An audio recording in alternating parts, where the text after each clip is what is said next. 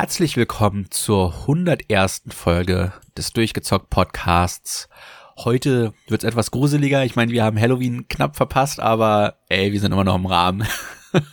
Und äh, wir trauen uns in eine HR-Giga inspirierte Welt, die schon äh, seit längerem im Arbeit ist, mit äh, Scorn, einem, so wie ich das verstanden habe, Horror-Survival-Puzzle-Shooter äh, wobei der Fokus, glaube ich, mehr auf den Puzzles liegt. Und wie gesagt, der auch sehr viel Inspiration visuell vor allem halt an den Werken von HR Giga, dem Erfinder des Alien zum Beispiel, sich nimmt. Und das hat heute der Thomas durchgezockt. Hallo Thomas. Hallo Maurice und hallo liebe Hörerinnen und Hörer. Ja, Scorn, das große Gruselspiel, auf das man so viele Jahre warten musste und Du sagst, Halloween ist verpasst worden. Äh, für mich war es mittendrin, denn um den Zeitraum herum konnte man es schon spielen ähm, und sich dementsprechend gruseln. Aber ich würde sagen, wir äh, gehen, bevor wir auf das eigentliche Spiel eingehen, wo nachher auch kräftigst gespoilert wird, äh, zwar nicht von vornherein äh, mit dem dicken Hammer, aber eben Stück für Stück, weil ohne zu spoilern kann man das Spiel aus meiner Sicht auch nicht wirklich äh, gut besprechen. Ähm, ja, gehen wir vielleicht noch mal so ein bisschen auf die Entwicklungsgeschichte ein. Das Spiel selber ist von ähm, App Software herausgebracht worden, ist das Erstlingswerk äh, von denen zumindest das erste große Spiel, was jetzt so herausgebracht wird und ist per Crowdfunding irgendwann initiiert worden. Und das, was du eben als Beschreibung für den Titel abgegeben hast, war, glaube ich, auch das, womit die meisten gerechnet haben. Einem Grusel 3D Puzzle-Shooter, ähm, der erstellt werden sollte. Und das kann ich schon vorwegnehmen. Das ist so der größte Irrglaube, glaube ich schon, ähm, den man bei dem Spiel haben kann. Denn der Aspekt des Shootings, äh, den gibt es eher nur formal und ist überhaupt im Spiel fast nicht enthalten. Ähm, also wer an die oder wer die Idee hat oder die Erwartungshaltung, hier ein äh, Doom mit deutlichem Gruselfaktor zu bekommen, der wird bitterlich enttäuscht werden. Es ist ein Walking Simulator Plus, ähm, wo man auch mal eine Waffe in der Hand halten kann, aber es ist, ähm, da werde ich später darauf eingehen, nicht elementares Bestandteil des Spiels. Ja, also was ich auch so ge gehört habe und gelesen habe, ist, dass der Fokus definitiv auf den Puzzles liegt, auf der Exploration und dem Herausfinden, wie man dann tatsächlich in den nächsten Raum kommt, äh, während Doom ja mehr darauf besteht, ne? Äh, töte alles, finde die Schlüsselkarte und dann geht's weiter. Genau. Und äh, auch das, das Lauftempo soll ja deutlich gemächlicher sein als jetzt zum Beispiel in einem modernen Doom. Ähm, was auch insgesamt eben ganz gut ist, dass das passt für das Spiel. Nur wenn man mit der falschen Erwartungsverwaltung herangeht, das kennt man ja, ja. Ähm, dann wird man schnell gelangweilt und sich denkt man sich, boah, wann kommen jetzt mal endlich die Gegner? Ähm, da wird man hier lange drauf warten müssen. ähm, was man vielleicht auch noch sagen kann, ist, dass die Entwicklungsphase sehr, sehr lange war. Das Spiel hätte schon zum Release der aktuellen ähm, Xbox-Generation herauskommen sollen und damit eben auch jetzt schon vor gut zwei Jahren. Es hat sich jetzt hingezogen, es hat sich aber auch in der Phase des Crowdfundings lange hingezogen. Hm. Der Entwicklungsprozess war scheinbar nicht so einfach. Eventuell musste auch das Team sich selber finden. Vielleicht war es ja ursprünglich mal der Shooter, von dem wir gerade spekuliert haben, aber es ist es am Ende eben nicht geworden. Ähm, was ich zumindest schon mal vorwegnehmend sagen kann, ist, dass die lange Entwicklungszeit dem Spiel insofern gut getan haben, dass es wirklich ähm, sehr, sehr gut und gepolished läuft, was ähm, so die, die Grafik an sich angeht, was aber angesichts der Unreal Engine 4 jetzt vielleicht auch keine ähm, große Herausforderung ist, das weiß ich nicht, ich bin kein Programmierer, aber ich kann nur feststellend sagen, dass das Spiel ähm, so sehr, sehr wirklich ähm, gut laufend herausgebracht worden ist äh, in Bezug auf die Grafik und tatsächlich diese hohe Qualität auch durchgängig hält, die man in ersten Videos gesehen hat, wo zumindest ich gesagt habe, wow, das sieht aus wie die Gemälde von Giga, ähm, das kann doch nicht die Spielegrafik sein, das ähm, kann auch nur auf Next Gen möglich sein und so ist es dann am Ende aber auch herausgekommen. Also wer das sich erhofft hat, ähm, der wurde hier dann am Ende eben nicht bitter enttäuscht, sondern bekommt tatsächlich genau das geliefert, was versprochen wurde und ähm, das in absoluter Perfektion aus meiner Sicht. Ich habe von dem Spiel auch tatsächlich damals gehört gehabt. Ähm, ich habe den Easy Allies Podcast sehr lange gehört und da waren sie äh, dauerhafter Sponsor des Podcasts gewesen. Ich habe also entsprechend immer wieder äh, schon mitbekommen, dass dieses Spiel in Entwicklung ist, worauf das Spiel beziehungsweise das Team sich da konzentrieren möchte. Und äh, ich bin doch sehr überrascht, dass es doch am Ende so lange gedauert hat, bis es tatsächlich rausgekommen ist. Aber ja, du hast es, äh, glaube ich, schon gesagt, ne? Es ist dann letzten Endes erschienen, dann auch im Game Pass Day One. Und, äh, genau. Äh, ja. Als Geschenk zu Halloween quasi. so hast du dann das Spiel geschaut. Ja, und was man vielleicht auch noch erwähnen sollte, ist, alle reden natürlich von Giga, weil das so offensichtlich ist und jeder Giga, Giga kennt. Wen viele vielleicht auch kennen, aber auch viele vielleicht nicht, ist Beksinski. Das ist ein Künstler, ich glaube, aus Polen, der ähm, mindestens genauso kranke Scheiße malt wie Giger. Und das meine ich jetzt positiv. Ähm, und Beksinski ist äh, ebenfalls Pate und Vorbild für äh, viele äh, Szenen in dem Spiel gewesen. Und wer den Künstler noch nicht kennt, ich wiederhole den Namen nochmal, Beksinski, äh, der sollte an der Stelle sich vielleicht auch mal Bilder von ihm anschauen. Ähm, er wird da wahrscheinlich auch das finden, was er mag, wenn er Gigabilder mag. Kanntest du den? Nee, sagt mir tatsächlich nichts. Also das erste Mal, dass ich gehört habe von ihm. Ja, ähm, also ich habe ähm, von ihm zum ersten Mal auch durch einen guten äh, Freund gehört, der ähm, früher auch in der DDR gewohnt hat und dadurch auch glaube ich, ähm, eher von, von, von den Bildern mit beeinflusst worden ist äh, durch die Nähe zu Polen. Äh, so hat er mir das zumindest geschildert, dass der in der ehemaligen DDR gar nicht so unbekannt war. Ähm, ja, das vielleicht einfach nur noch so mal äh, als Fußnote am Rande. Ja, ähm, ich überlege gerade, kann man sonst noch was zu dem Team sagen? Nö, eigentlich nicht. Also ge geliefert haben sie, ich glaube, als Erstlingswerk, ähm, das vorweg auch, ähm, ist es so gut geworden, dass man da auf weitere Titel hoffen kann. Die Unreal Engine 4 ähm, als Getriebe für dieses Spiel ist dann auch die richtige Wahl gewesen. Ähm, Unreal Engine 5 wäre natürlich schön gewesen, aber das gab es ja zu dem Zeitpunkt noch nicht, als es gestartet ist. Ja, das ist dann, verrückt, oder? Dass die die so angekündigt haben. Das haben wir, glaube ich, auch in unserer hundertsten Folge erzählt. Und dass da eigentlich noch gar nicht so wirklich äh, handfestes irgendwie draußen ist. Ich glaube, das einzige Spiel, wo wir wirklich wissen, dass es in Unreal Engine 5 läuft, ist das ähm, Hellblade Sequel. Genau, Senua Sacrifice, was äh, dann irgendwann ja nächstes Jahr hoffentlich kommen wird. Mal gucken, mal gucken. Ja. Genau, und ähm, ähm, Xbox Game Pass haben wir eben schon erwähnt. Ich habe es tatsächlich äh, auf beiden Geräten ein bisschen gespielt. Auf beiden heißt, ähm, auf der Xbox habe ich es installiert, um den Fernseher familiär freizugeben, habe ich es dann überwiegend auf dem PC gespielt, ähm, wo es dann auch hervorragend läuft. Also kann man sich gut aussuchen, wie es dann eben bei den modernen Spielen dann auch üblich ist. Okay, gehen wir mal ins äh, Spiel selber hinein. Ähm, was erwartet einen?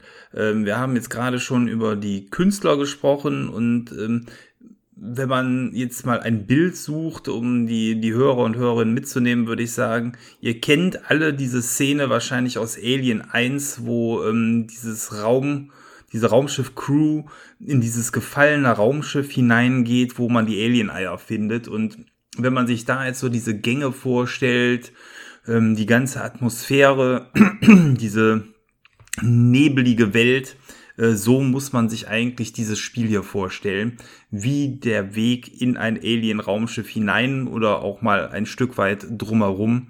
Äh, das ist das, was die Entwickler hier eingefangen haben. Und ähm, zu Beginn des Spiels wacht man mit einer kruden, nicht ähm, näher erläuterten Szene auf. Man sieht sich selber am Boden liegend aus der Ego-Perspektive, teilweise am Körper entlang schauend, man krabbelt über den Boden, es kommen harte Schnitte, man ist wieder an einer ganz anderen Stelle, man hat den Eindruck irgendwie vom Boden aus einer Biomasse freigegeben worden zu sein. Und irgendwie findet man dann seinen Weg hin zu diesem Alien-Raumschiff, was ich eben ähm, erwähnt habe, und ist dann einfach da. Und man weiß weder, wer man ist, warum man da ist, was man da soll. Und das Spiel sagt einem auch nichts. Es gibt auch nicht so dieses typische gehe hierhin, gehe dahin, sondern du stehst da einfach. Und dann hast du das Pad in der Hand und kannst anfangen loszulegen. Es ist also wirklich ein Spiel, wo man was erforschen soll. Und ähm, ja, dann geht man in diesem ersten Raum ein Stück weit herum und guckt mal, äh, was man berühren kann. Ich sag mal, wer schon mal ein Spiel gespielt hat, das wäre eine günstige Voraussetzung bei diesem Titel. äh, der weiß zumindest, dass man über gewisse Tasten am Pad dann mit der Umgebung interagieren kann. Wenn man direkt vor so einem Gegenstand davor steht, zum Beispiel vor einem Schalter oder vor einem Terminal, dann wird einem auch was eingeblendet, kurz, was man machen kann. Aber das ist wirklich so nah nur dran. Da leuchtet auch nichts in der Umgebung. In anderen Spielen hat man ja schon mal so Hotspots, die einem angezeigt werden. Hier alles nicht. Du musst tatsächlich vor dem Ding vorstehen, was für dich aussehen könnte wie ein Schalter. Äh, und dann wird es erst eingeblendet. Hat dich das im späteren Spielverlauf gelegentlich mal dazu veranlasst, dass du dann halt einfach wirklich nichts gefunden hast und dann alles wild abgeklappert hast? Oder ist die Architektur trotzdem so gut lesbar, dass du immer so ganz grob wusstest, mit was du interagieren kannst und mit, was nicht? Ähm, die ist innerhalb der Spiellogik, finde ich, sehr gut lesbar. Es gab exakt eine Stelle ganz am Anfang des Spiels, wo, man sich ja noch er quasi erkundet und erstmal erfinden muss im Spiel, wo ich gesagt habe, okay, da hätte ich jetzt mit dem Gerät tatsächlich nicht so gerechnet. Ähm, aber das ist Bestandteil des Spielsystems. Also ich glaube, das muss man an Frustpotenzial mitbringen, weil es ja auch auf eine gewisse Art und Weise ein Adventure ist. Man muss quasi Spaß daran haben, sich mit Alien-Architektur auseinanderzusetzen und auch mit den Terminals von denen, um selber dann herauszufinden, was kann ich damit machen und wie funktioniert das. Also wenn du sagst, okay, ich habe keinen Bock, mich irgendwo an den Rechner zu setzen und dann erstmal herauszufinden, was die passenden Tasten sind und was man damit macht, dann ist es das falsche Spiel für einen. Okay. Ja, also insofern, um es aber auch konkret zu beantworten, nee, es hat mich jetzt nicht sonderlich ausgebremst. Also ich bin sehr gut durch dieses Spiel durchgekommen. Es hat ähm, auch teilweise etwas ähm, umfangreichere Rätsel, aber jetzt alles nichts, was im Maße von einem Monkey Island wäre zum Beispiel, um da den Vergleich zu ziehen, sondern schon vom Niveau her darunter. Und ähm, ich hatte auch ähm, keine einzige Stelle, wo ich jetzt mal hätte irgendwas nachgucken müssen. Ähm, wobei ich weiß äh, von äh, Freunden, die das Spiel auch gespielt haben, dass die wiederum teilweise hängen geblieben sind. Ähm, also das ist, glaube ich, da auch die Frage, wie ja wie erfahren ist man mit so Rätselspielen und ähm, kommt man da vielleicht auf die richtige Idee oder nicht. Das ist das Übliche. Aber gut, wenn man wirklich festhängt, ähm, dann muss man vielleicht dann tatsächlich mal in ein Video reinschauen oder ähnliches. Hm. Ja, so, und diese Figur landet dann eben ähm, in der ersten Spielwelt. Das Spiel ist in fünf Akte aufgeteilt, ganz klassisch, wie man es aus der Literatur vielleicht auch heraus kennt. Und ähm, in dieser ersten Spielwelt fängt man an, sich dann zu orientieren. Das macht man, indem man in einer Anlage herumläuft, wo man relativ schnell festbekommt äh, oder mitbekommt, da gibt es einen zentralen Raum. Es gibt ähm, sowas wie eine ähm, mh, mm, ja, Eieranlage. Also das, was ähm, bei Alien die Alien Queen macht, scheint hier maschinell gefertigt zu werden. Man hat eine riesige Wand voller ähm, Eier, wo ähm, viele kaputt sind, aber in wenigen noch Leben pulsiert. Und ähm, was man dann im Verlauf des ersten Levels halt mitbekommt, ist, dass man zum Benutzen von gewissen Gegenständen im Idealfall jemand braucht, der in diese Gegenstände sich hineinbegibt. Und diese ganzen Werkzeuge haben eher so eine Eierform. Das sieht aus wie ein Eierlöffel oder wie ein ähm, Eisbällchen, Schäler. Ähm, und insofern kann man dann eins und eins zusammenzählen und man merkt halt, man braucht quasi eins von diesen Eiern. Und um an diese Eier heranzukommen, ähm, ist dann am Ende, das ist eigentlich ganz, ähm, ja, ein ganz billiges Rätsel, ist es so ein ganz klassisches Schieberätsel, wo man wie äh, als Kind, ähm, wo man so ein Viereck hat, wo man versuchen muss, ähm, ein Bild zu erzeugen und man hat eine Lücke äh, auf diesem Viereck und dann schiebt man diese Vierecke hin und her. So ähnlich ist das da, nur dass man nicht nur Vierecke hat, sondern auch teilweise andere Formen und eigentlich muss man den Weg finden, um das intakte Ei an die Stelle zu schieben, wo dann eben das Ei ähm, herausgegriffen werden kann. Ähm,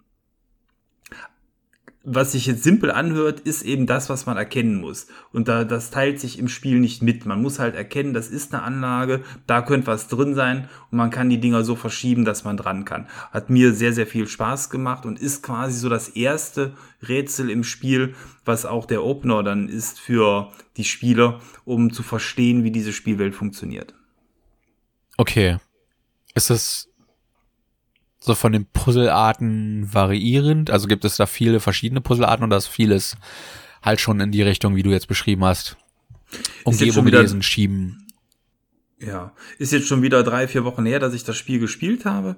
Ähm, mein Gedächtnis ist ja phänomenal. Aus, aus der Erinnerung heraus behaupte ich jetzt einfach mal, jede einzelne Spielwelt, also jeder Akt, hat nur eine Rätselart und es wiederholt sich nicht. Außer innerhalb eines ähm, ähm, Abschnitts, wo die Rätsel teilweise aufeinander aufbauen, komplexer werden. Okay. Also insofern, äh, das Spiel ist nicht lang, also man kann das innerhalb von fünf, sechs Stunden do locker durchspielen, äh, auch mit äh, Rätseln und ohne nachgucken. Insofern ist das, glaube ich, in einem angemessenen Rahmen und dann ist die Wiederholung auch dadurch tatsächlich quasi nicht gegeben. Ja. Und was aber was sich jetzt ja so nett anhört. Man holt sich so ein Ei, man packt das in eine Maschine rein, ähm, dann werden damit Türen geöffnet und äh, Mechanismen bedient. Das ist das, was äh, das Spiel rein mechanisch von einem macht. Ähm, was das mit dir als Spieler macht, ist das widerlichste und ekelhafteste, was ich tatsächlich in äh, meiner Spielerhistorie bisher erlebt habe. Denn jetzt kommen wir mal zu dem Aspekt des Horrors des Spiels. Man befreit also dieses Ei aus dieser Wand, aus dieser Anlage und relativ schnell äh, gerät dieses Ei dann auch ähm, in Bewegung und fängt an zu leben. Und was man relativ schnell merkt, ist, dass in diesem Ei ein kleines Männlein drin sitzt. Es ist kein Kind, es ist von der Größe her aber eher wie ein Kind. Ähm, und dieses Wesen will aus diesem Ei äh, heraus. Es ist am Wimmern, es ist am, am Flehen, es ist am Schreien, es ist zornig und du unterwirfst dieses Wesen dann deinen, äh, deinem Willen, packst es in die Maschinen rein. Die Maschinen müssen dieses Ei teilweise mit Kreissägen aufschneiden. Du musst äh, Kabel und anderes in dieses Wesen hineinstecken. Und ähm, äh, eigentlich misshandelst du diese Kreatur circa eine Viertelstunde lang im Spiel, um dann zu deinem Ziel zu kommen. Und das fühlt sich mit jedem Schritt so falsch an, weil es dich aus den großen kinderartigen Augen anschaut und am Schreien ist und irgendwie die Haare stellen sich da hoch. Und ich habe das Spiel anfangs am PC über Kopfhörer gespielt. Ja. Das habe ich sein gelassen, weil mir das zu intensiv war. Also das ist einfach ein unglaublich intensives Spielerlebnis und das widerlichste, was ich bisher in meinem Leben gespielt habe an der Szene. Okay. Da hält auch kein Resident Evil mit, weil Resident Evil ist so ich gegen die Bösen und hier bin ich der Täter. Das ist die Szene aus äh, GTA, wo man foltern muss, auf 1000 Prozent gedreht. So fühlt sich das an. Es ist unglaublich. Ähm, ja, äh, also jeder, der das ge gespielt hat und äh, der wird das nachempfinden können. Ähm, oder er ist ein kleiner Sadist und hatte Spaß daran. Aber äh, das war bei mir definitiv nicht der Fall. Ähm, und das äh, ja, ist auch eine Szene, glaube ich, die einem auch noch Jahrzehnte später im Kopf hängen bleibt, auch wenn man das Spiel schon lange beiseite gelegt hat. Also das haben sie geschafft, allein schon mit diesem ersten Level und damit auch mit einem Level, den viele wahrscheinlich, die dann auch nur reinspielen in dieses Spiel, erlebt haben dürften. Oder abgestreckt haben damit. Wie äh, kannst du mit sowas umgehen? Hast du so, also ja, ich spiele jetzt generell eigentlich nicht so die Horrorspiele. Also von daher, ich müsste es tatsächlich selbst mal probieren, um dir da eine definitive Antwort geben zu können. Aber äh, ja, es ist schon, wenn ich mir die Bilder angucke, es ist schon nicht meine Art von Spiel. Ja, genau. Also die Bilder siehst du, da siehst du auch dieses kleine Männchen bei dem äh, Walkthrough, den ich dir gerade geschickt habe. Ähm, Gesundheit. Danke. Ähm, ja, und was du ähm, auch schon in diesem ersten Level hast, ist, dass du als Hauptdarsteller des Spiels eigentlich am Anfang zwar einen vernarbten und nicht unbedingt hübschen, aber einen intakten Körper hast und du dich nach und nach mit Maschinen verbinden musst, um diese dann auch bedienen zu können. Und das funktioniert so, dass da, glaube ich, auch eine der Urängste des Menschen angesprochen werden, weil du musst deine Gliedmaßen in Apparaturen hineinstecken, wo du nicht siehst, was darin passiert. Äh, was du aber schnell merkst, ist, du steckst deinen Arm oder deine Hand in ein Loch hinein und dann hörst du Maschinen rattern, tackern, du selber schreist, fängst an zu bluten und ziehst dann deinen Arm heraus und hast dann weitere ja, biomechanische Materie an deinen Körper dran geheftet, im eben Style von Giga, dass du äh, irgendwie, ja, so, so Art Kabellösung oder irgendwas hast. Und damit verbindest du dich dann auch fortlaufend im Spiel mit den Maschinen. Du hast aber immer den Eindruck, dass das, was du benutzt, dir was wegnimmt, nämlich im Zweifelsfall entweder Blut, Lebensenergie oder ähnliches was auch teilweise ähm, sich in den Spielwerten ähm, niederschlägt, äh, indem du dann eben bei Benutzung der Maschinen dann auch Lebensenergie verlierst. Mhm.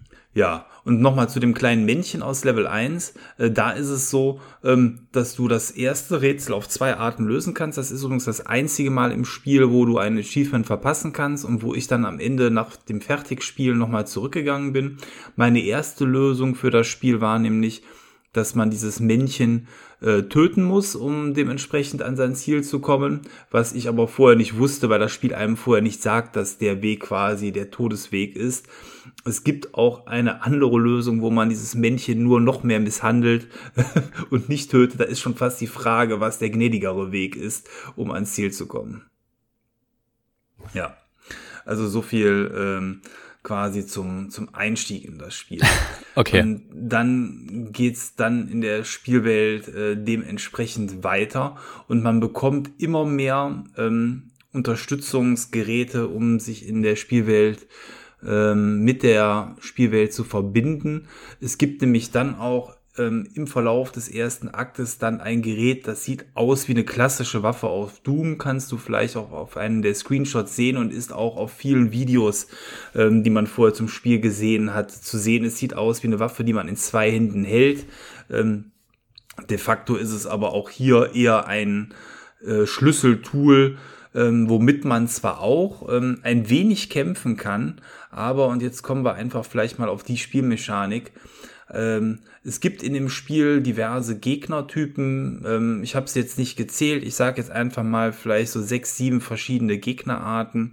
Ähm, also auch nicht so unglaublich viele die, wenn sie einem nachsetzen, auch Schaden zufügen, einen behindern und manche sogar relativ schnell töten im späteren Verlauf des Spiels. Aber ähm, man kann das ganze Spiel spielen, ohne sich mit diesen duellieren zu müssen. Ähm, es gibt ganz einfache Gegner in diesem ersten Level, das sind so Drohnen.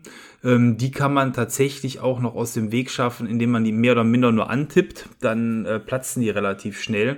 Ähm, alle anderen Gegner im Spiel habe ich nicht bekämpft, sondern bin immer weggelaufen. Und dann sind wir nämlich an einem Punkt, wo ich sage, das ist kein Shooter, es ist eher ein Fluchtspiel, wo man versucht, die Wege der Gegner ähm, und wo, ähm, die Rhythmen und äh, die Pfade quasi zu entdecken und dann versuchen, im rechten Moment einfach wegzulaufen. Ähm, vielleicht kann man das Spiel auch anders spielen. Das Spiel gibt dementsprechend auch Munition und anderes her. Ich habe aber für mich festgestellt, dass ähm, das Ganze so behäbig ist und so schwierig zu treffen, dass bis eben auf wenige Szenen das gar nicht notwendig ist und es kann aus meiner Sicht auch nicht gewünscht sein, diese Gegner, weil es auch nachher unglaublich viele sind und so viel Munition hat man dann auch nicht, ähm, aus dem Weg zu schaffen, sondern man sollte wirklich dann die wenige Munition, die man hat, unter anderem auch Schrotflinten, für die zwei, drei Szenen sich aufbewahren, wo man es wirklich braucht und ähm, ja, also geschätzt um die fünf Gegner habe ich tatsächlich aus dem Weg geräumt. Den Rest äh, habe ich einfach umlaufen, umgangen, umschifft. Okay. Ja, ich habe auch oft gehört, dass das, äh, ich nenne es mal Kampfsystem, äh, kritisiert wurde von einigen Spielern. Vermutlich, weil sie es halt eher traditionell als Shooter gesehen haben und versucht haben, jeden Gegner auszuschalten. Aber klar, in so einer Horrorwelt, wo wirklich alles äh, äh, so geformt und gestaltet ist, dass man nicht so wirklich weiß, was jetzt was ist und äh, was Freund und Feind da allem aus dem Weg zu geben. Das macht schon Sinn irgendwie. Ja, äh, ich würde sogar behaupten, das Spiel könnte noch besser sein, aus meiner Sicht, für meinen Geschmack, wenn es weniger Gegner gäbe oder teilweise gar keine und man diesen Aspekt der Flucht da ganz rausgelassen hätte, weil man dann sich noch besser eigentlich alles einfach anschauen könnte. Ähm, ich verstehe aber auch, warum es drin war, weil es eben diesen Horroraspekt diesen Grusel, diese Gefahr konstant hochgehalten hat und man dadurch einfach ähm, ja immer ein wenig unter Anspannung ist, insbesondere in den letzteren Levels, wo es dann auch teilweise in bestimmten Passagen mehr Gegner gibt. Aber das Spiel leidet in den Phasen auch darunter, dass dieser Explorationsaspekt dann natürlich zurückgeschraubt wird. Aber gut, vielleicht hat man versucht, das Spieltempo damit hochzuhalten oder eben einfach mehr ähm, ja, Verfolgungshorror einzubauen. Hm. Ähm, ja, was hat man dann noch in diesem äh, ersten Akt? In diesem ersten Akt ähm, ist es so, dass man mit Verbinden dieser, dieser waffenartigen, ja, mit dieser Waffe quasi mit Maschinen bestimmte ähm, ja, Mechanismen in Gang setzt und dann kommt man von da aus dann auch in Level 2 oder in Akt 2. Und ich würde sagen, da blättern wir jetzt mal hin.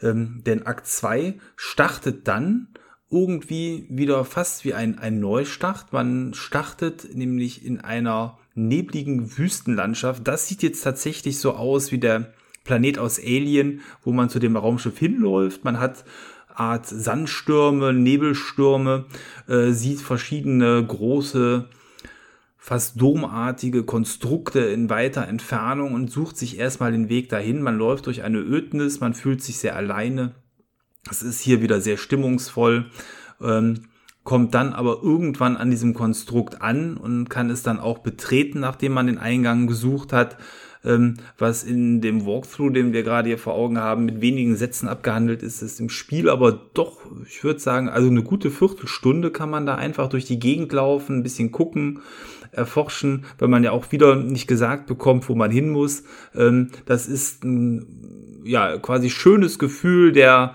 Einsamkeit und der Exploration und hier sind mal keine Gegner, so dass man da eigentlich ähm, dann auch ungefährdet herumlaufen kann, aber man weiß es natürlich nicht. Ne? Das ist so, ja, das Spiel hat am Anfang diese Bedrohungslage geschaffen und man ist immer vorsichtig, aber hier ist tatsächlich dann reines Erkunden angesagt. Und wenn man dann in diese Anlage hineingeht, ähm, ist es so, dass man relativ schnell zum ersten Mal auf einen der ersten richtigen Gegner trifft, weil im ersten Level gab es nur diese Drohnen und hier ist das wie so eine Art ähm, Salamander-Riesenlurch von zwei Meter Länge in Alienform.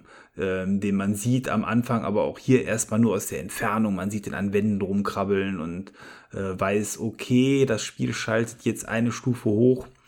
Hier ist die Bedrohungslage größer. Ähm, und in dieser Welt wird dann auch ein neues äh, Rätsel eingeführt. Ähm, hier ist es so, dass man ähm, ein, ein, ein Kreisrätsel hat. Man hat quasi einen, eine Vielzahl von konzentrischen Kreisen ähm, und muss dann wie bei einem Safe, so kann man sich das vorstellen, so eine Art Kombinationen einstellen. Und wenn man es richtig eingeloggt hat, dann kann man damit Türen öffnen. Äh, auch hier ist es so, dass man erstmal diese Mechanik für sich verstehen muss und verinnerlichen muss, ähm, um dann ähm, das Ganze machen zu können. Aber im Endeffekt, so kann man sich vorstellen, ist es quasi so eine Art Schalterrätsel, wo man Kreise ineinander schiebt und bestimmte Positionen erreichen muss. Und das dann auch in ähm, verschiedener Güte. Ähm, je weiter man kommt, desto besser wird quasi der Schlüssel, mit dem man das Ganze einstellen kann. Und dann kann man am Anfang nur ähm, Schlösser quasi mit, mit einem Kreis öffnen und nachher Schlösser mit zwei Kreisen und dann mit drei Kreisen. So baut sich das Ganze hier aufeinander auf. Der Grafikstil hier innerhalb der Anlage ist ähnlich wie der eigentlich ähm, im ersten Level, aber vielleicht etwas weniger alienartig. Also ähm, die Alien-Struktur ist ja nach wie vor gegeben, aber man hat auch hier mal andere Farben und äh, die werden dann teilweise eben durch so Säure äh, ähm, ja, so mit einem Grünen gegeben oder man hat teilweise rote Beleuchtung, die wiederum dann auch nochmal hier äh, eine andere Atmosphäre schafft. Mhm. Das Spiel ist zu dem Zeitpunkt hier schon deutlich ähm, komplexer geworden. Es gibt auch mehr Abzweigungen, die man suchen kann.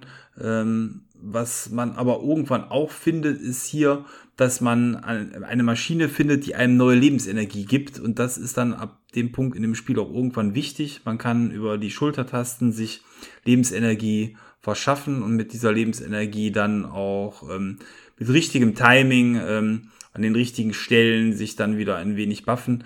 Ähm, auch hier würde ich sagen, das Spiel versorgt einen so gut, dass man nie in die Gefahr kommt, eigentlich äh, ohne Ressourcen dazustehen.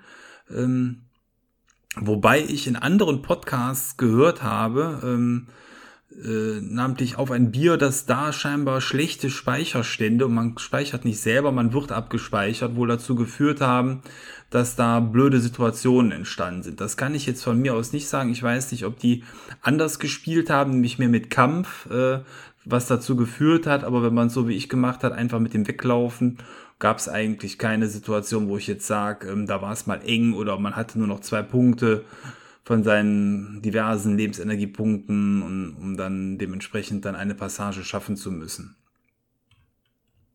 Ja, das äh, vielleicht so zu, zu Akt 2. Äh, hm, ich gucke gerade mal bei Akt 3, äh, was da das zentrale Rätsel war.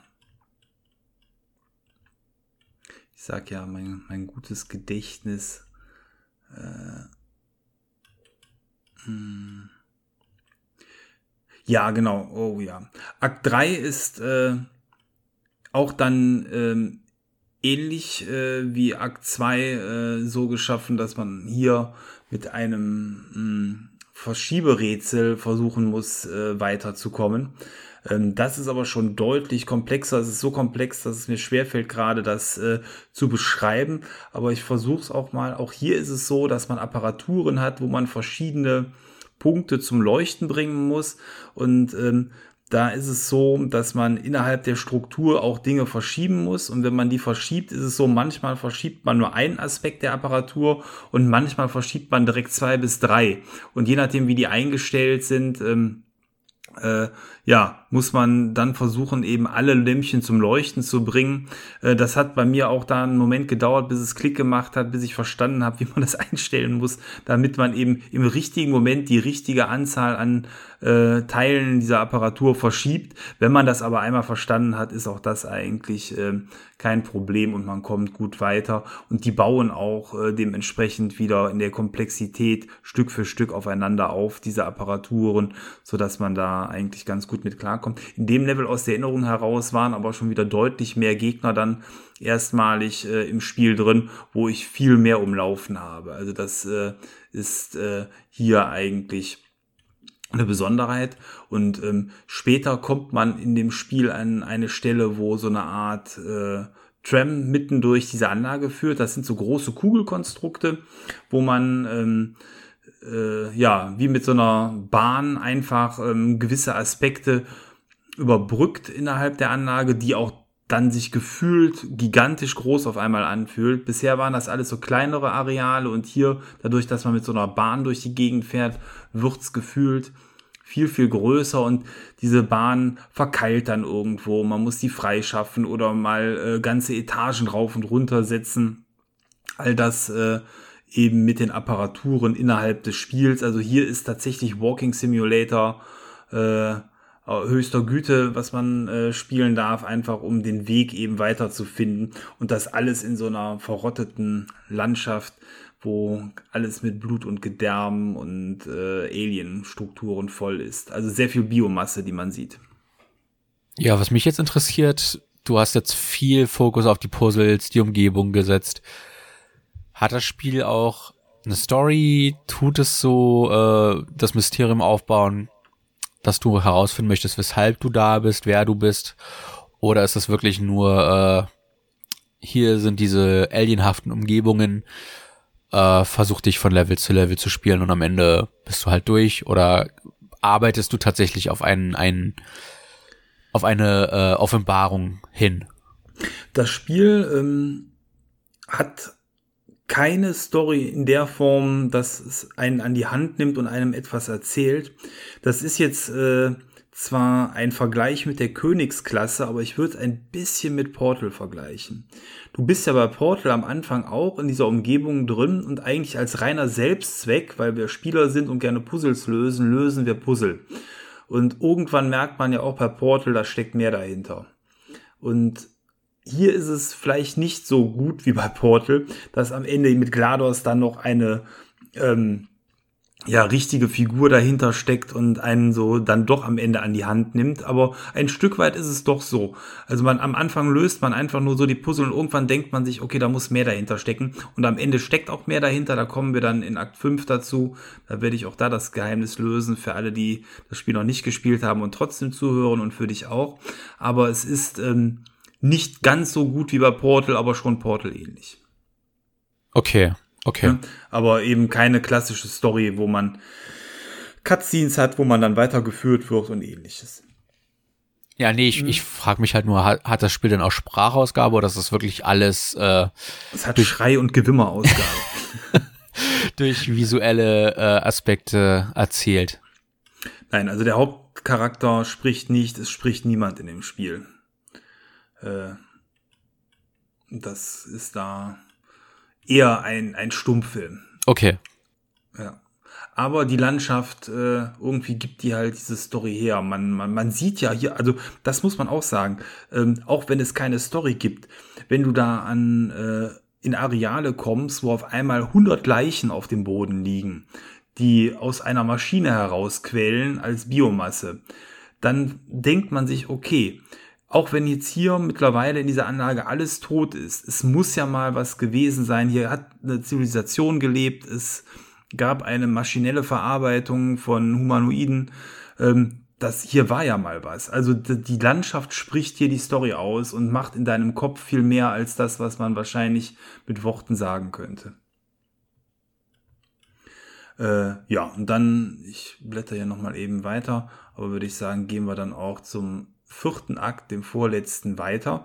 Und der ist in vielerlei Hinsicht jetzt ein besonderer Akt, denn dieser Akt ist um eine gewaltige Kreatur herum gebaut, die im Zentrum einer Anlage steht. Ähm, diese Kreatur ähm, hat äh, vom Körper her ähm, teilweise weibliche Geschlechtsmerkmale, macht also den Eindruck, sowas wie eine Brutmutter zu sein. Und die gesamte Anlage ist eben um diese Brutmutter herum gebaut und was macht man in dem Level rein spielerisch? Äh, man äh, versucht irgendwie auch hier natürlich wieder nur den Weg herauszufinden. Der Weg heraus führt aber um diese Kreatur herum und teilweise auch durch sie hindurch. Und man muss mit der Gesamtanlage dieser Kreatur Schmerzen äh, zufügen und ähm, diese Kreatur auch teilweise körperlich verletzen. Ähm, man hat äh, die Re Kreatur reagiert dann wieder darauf. Also man hat irgendwie den, den Eindruck, hier an einem gewaltigen Wesen herumzuschnippeln. Und auch das ist wieder ein Gefühl, was da im Spieler ausgelöst wird, was nicht gut ist, was äh, sich ganz falsch anfühlt. Ähm, weil man, also ich zumindest den Eindruck hatte, dass diese Kreatur per se eben nicht so das Hive-Mind ist, die, die hinter dem steckt, sondern die selber dort geknechtet in der Anlage steckt, eben wahrscheinlich irgendwie, um, um Leben zu spenden, um Leben zu schaffen. Und man, man selber schnippelt der also irgendwo da am Körper rum, auch teilweise an, an, an den Geschlechtsmerkmalen. Und das ist widerlich per hoch 10, ähm, aber es ist Bestandteil des Spiels. Und ähm, was die Rätsel angeht hier in dem Spiel, da habe ich ähm, auch so ein bisschen dran rumgeknuspert, ist, dass man hier äh, ein Labyrinth hat und in dem Labyrinth eine Kugel verschieben muss durch ähm, Bewegen der Apparatur und das aber Stück für Stück auf verschiedenen Ebenen, wo man diese Kugel äh, auf nachher, ich glaube, bis zu drei oder vier Ebenen äh, verschieben muss, um dann ans Ziel zu kommen und man diese Ebenen immer durchwechselt. Also das nochmal eben auf einer anderen Stufe. In dem Level bekommt man auch eine Shotgun. Da ist, das ist auch das Level, wo ich dann eben zwei, drei Gegner tatsächlich damit mal aus dem Weg räumen musste, weil das so dicke, auf einen zulaufende, bullenartige Alien-Kreaturen sind, die, wenn man äh, davon nur einmal erwischt wird, sofort tot ist. Aber gut, wenn man bis dahin gespart hat, kann man die mit der wenigen Munition, die man hat, dann aus dem Weg schaffen. Hm.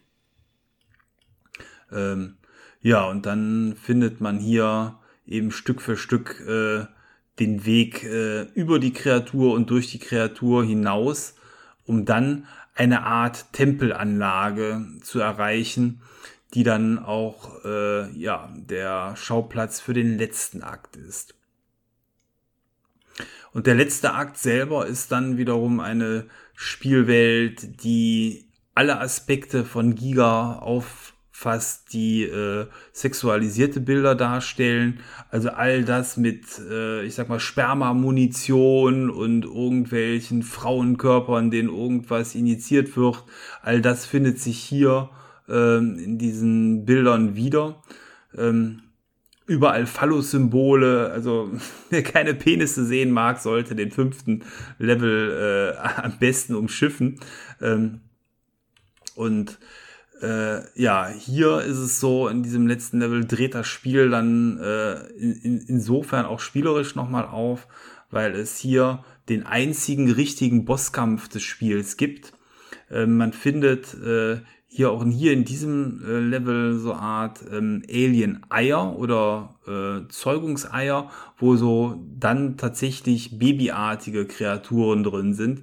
Und ähm, diese muss man äh, durch das Level tragen, dann äh, großen Homunculi einsetzen, also künstlich geschaffene menschenartige Kreaturen, die als Bauch ein, ein Loch haben, da kann man diese Eier einsetzen. Und wenn man das macht, beginnt äh, diese Kreatur dann zweimal zum Leben. Das sind dann ist quasi ein zweistufiger Bosskampf, den man dort durchlebt, wo man auch hier wirklich dann mit seiner Waffe agieren muss. In dem Level gibt's aber genügend Munition, so dass man das machen kann.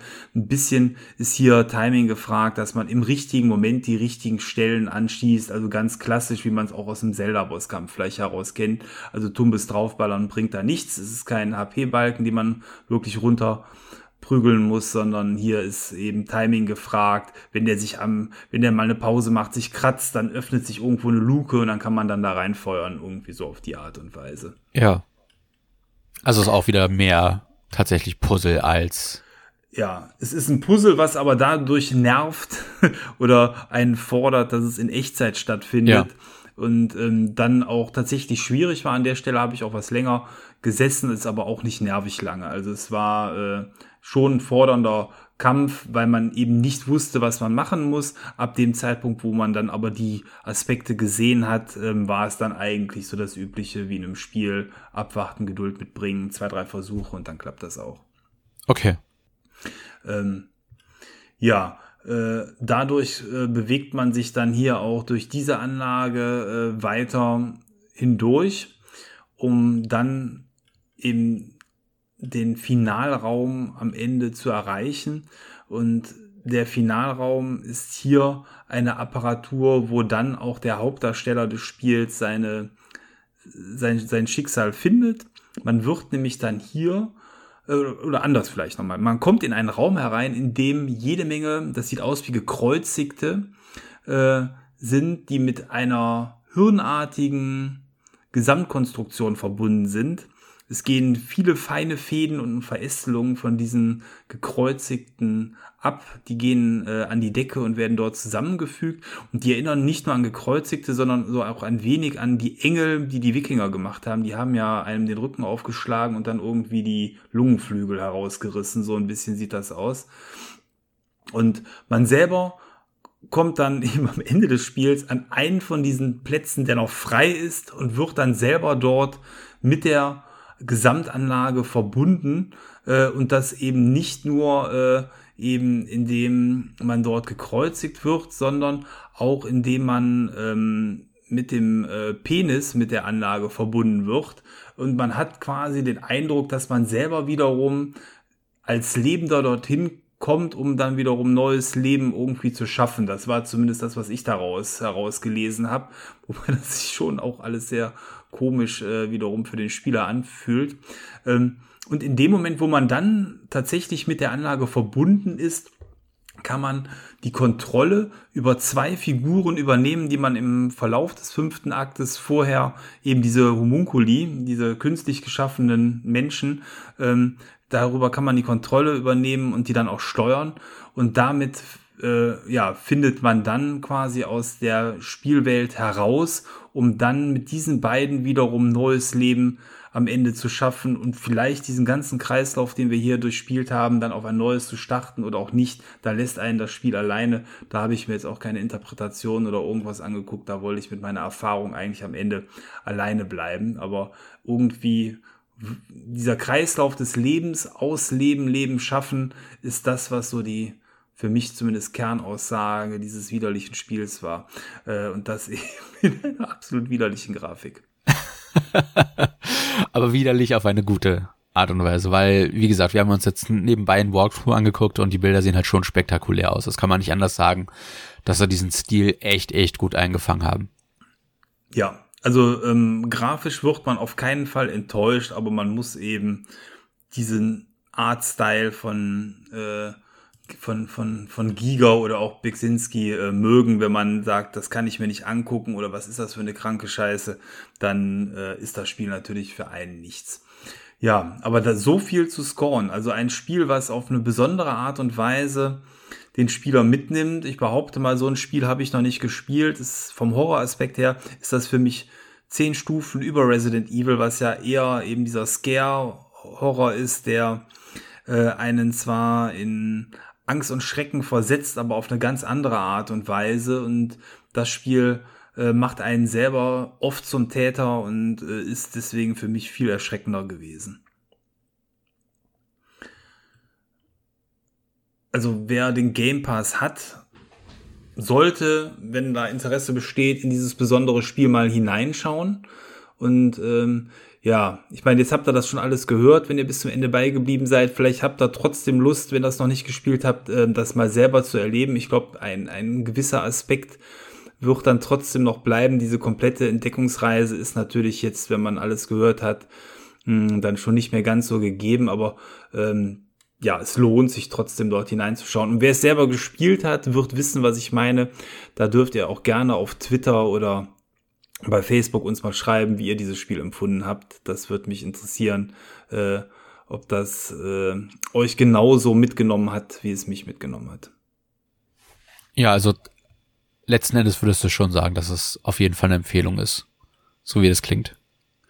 Ja, also eine hundertprozentige Empfehlung ist äh, für mich, äh, was so die Spielerreise angeht, eins der Spiele des Jahres tatsächlich. Äh, obwohl es so ein kleines äh, Spiel ist und so ein ungewöhnliches Spiel, aber ich glaube, wir haben alle schon so oft Mario gespielt und GTA und anderes, dass äh, eigentlich ja so die besonderen Spielerfahrungen, das ist, was man so als Spieler vielleicht dann auch mal zwischendurch sucht und das findet man hier.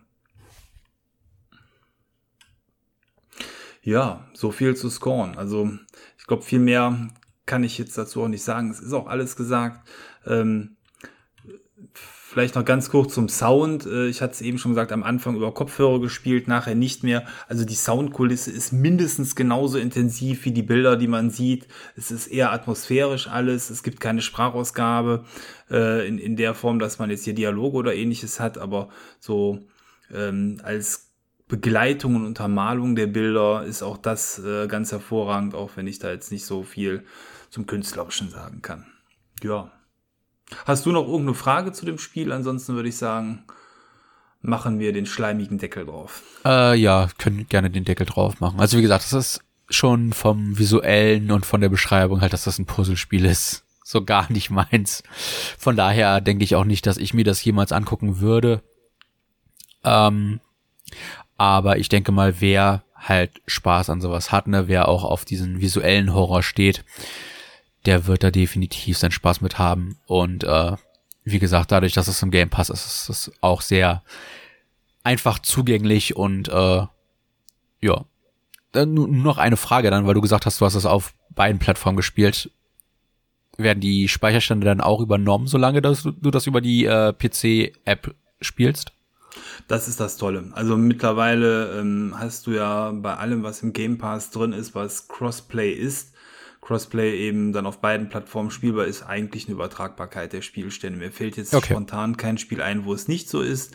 Ähm, hat zur Folge, dass man beim Start des Spiels eine Sekunde länger warten muss, weil er sich irgendwie aus der Cloud kurz eben den aktuellsten Spielstand zieht. Der fragt auch netterweise vorher nach, wollen sie aktualisieren? Also da, selbst das, äh, daran ist gedacht worden, aber das funktioniert ganz gut. Und technisch waren die Spiele für mich auf Xbox und PC auch gleich. Also da würde ich jetzt keine Plattform vorziehen. Rein technisch war der Fernseher mit 4K etwas im Vorteil, ähm, weil ich keinen 4K-Monitor habe, aber ähm, das war jetzt bei dem Spiel auch nicht so entscheidend. Also aus meiner Sicht. Das Bild war gut am PC. und wenn man da einen 4K-Monitor hat, wahrscheinlich sowieso eben genauso. Ja.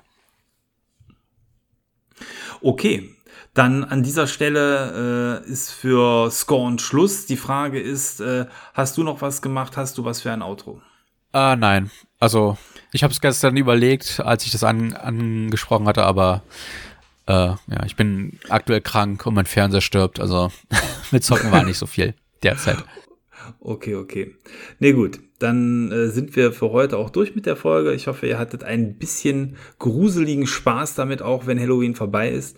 Ähm, und dann hören wir uns schon bald mit einer neuen Folge weiter. Ja, du hast gerade schon angesprochen, äh, dein Fernseher liegt momentan im Sterben, was keine gute Situation ist äh, für Next-Gen-Spiele, aber du bist ja noch mit Switch und PC bewaffnet äh, und ähm, kannst darauf äh, das ein oder andere Spiel natürlich zocken. Ähm, und dann hoffen wir einfach mal, äh, dass wir da auch in den kommenden Wochen natürlich viele spannende Themen haben. Durchgespielt haben wir einiges noch, also ich zumindest. Ähm, du äh, bist ja auch noch bei einigen Spielen dabei, äh, so dass äh, Themen wie Monkey Island und Co. auf jeden Fall auf der Agenda stehen für die kommenden Wochen.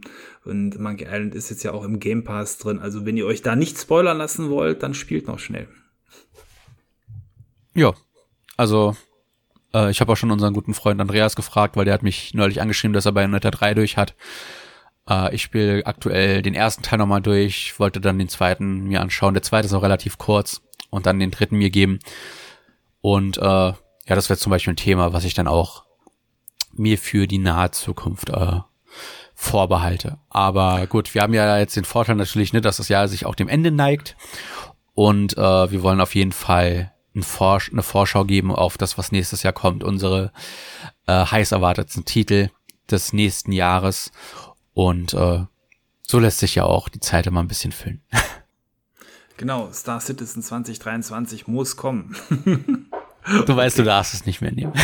Ich weiß, ich weiß. Okay, dann äh, ja, vielen Dank fürs Zuhören ähm, und wir hören bald voneinander. Ciao, euer Thomas. Ja, auch von mir. Macht's gut. Bis zum nächsten Mal. Euer Maurice.